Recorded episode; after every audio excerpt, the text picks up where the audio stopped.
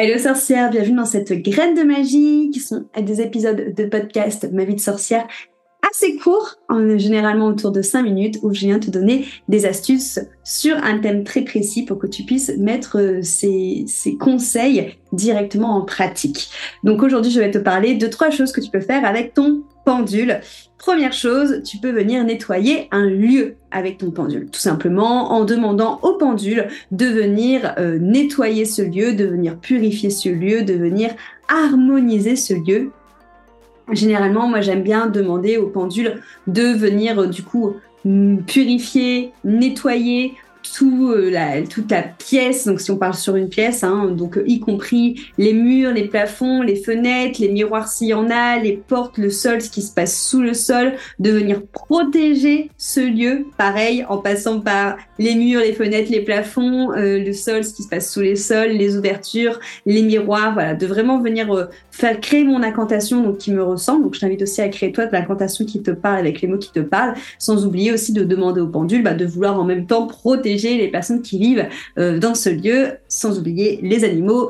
donc vraiment de, citer euh, tous les personnes qui sont dans ce lieu. Donc moi, c'est quelque chose que j'utilise euh, quotidiennement pour nettoyer notamment la maison avec le pendule. C'est assez rapide et efficace. Le deuxième, la deuxième chose que tu peux faire pour utiliser ton pendule, c'est t'ancrer. Tu peux t'ancrer avec ton pendule. Même principe. Dans ce cas, moi, je demande à mon pendule de m'ancrer au plus profond de la terre, à tout ce qu'il y a de plus nourrissant, bénéfique, de Pachamama, d'aller, euh, voilà, de permettre à mon pendule de d'aider mes racines à vraiment venir s'ancrer dans la terre, d'aller chercher vraiment la, source de, de lumière, de, de ce qu'il y a le plus, euh, plus lumineux dans, dans la Terre pour pouvoir m'ancrer. C'est quelque chose que tu peux faire aussi au pendule et qui est assez efficace. En tout cas, pour moi, c'est une méthode qui fonctionne bien. De toute façon, c'est exactement ce que je vous dis dans le Coven Initiation. C'est pour ça que j'ai créé le Coven. Là, que ce soit dans les graines de magie ou ce que je peux te donner comme enseignement dans le Coven, c'est ce que moi je fais. Euh, mais c'est pas une vérité euh, universelle, d'accord? Il y a mille manières de nettoyer un lieu. Tu peux faire avec le pendule comme tu peux faire avec tout plein d'autres choses. Et il y a mille manières de s'ancrer. D'ailleurs, je t'ai fait un, une autre graine de magie sur l'ancrage où je te donne différentes manières de t'ancrer. Donc voilà. Donc voyez si ça vous parle. Sinon, faites-le autrement.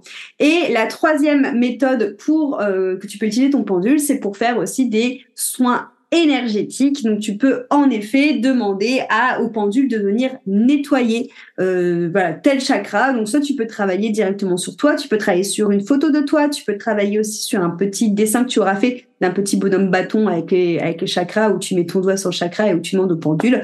Donc soit de venir donc dans un premier temps nettoyer euh, ce chakra, donc le purifier, donc enlever tout ce qui va l'entraver, tout ce qui va faire qu'il est déséquilibré, tout ce qui va le peut-être euh, empêcher son rayonnement. Donc moi généralement, j'imagine que j'ai comme une sorte d'aspirateur à nuages, un nuage euh, un nuage noir ou à autre autre texture si c'est notre texture que je vois. Et du coup, avec le pendule, je vais aspirer tout ça et après je demande au pendule de permettre à ce chakra d'être harmonisé et euh, d'être du coup voilà dans dans dans dans ce qui est le plus juste pour lui au niveau, euh, au niveau euh, harmonie, on va dire. Donc voilà, c'est trois choses en tout cas pour lesquelles moi j'utilise énormément le pendule.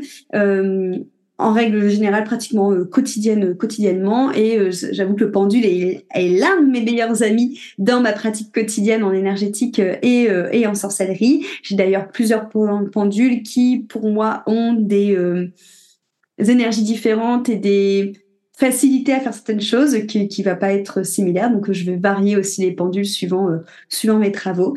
Euh, avant de faire tout ça, petit euh, petit petit point hyper important, quand tu choisis ton pendule, vérifie bien que le pendule veuille bien travailler avec toi.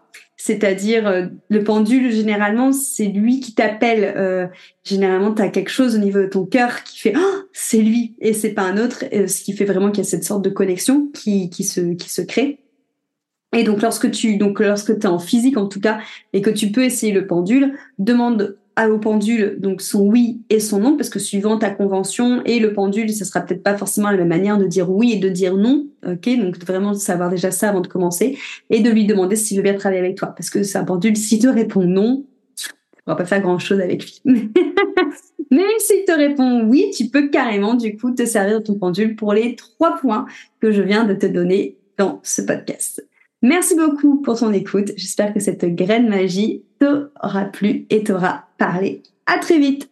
J'espère que cette graine de magie te sera utile pour justement faire planter de nouvelles choses au niveau de ton bien-être, de la sorcellerie au quotidien.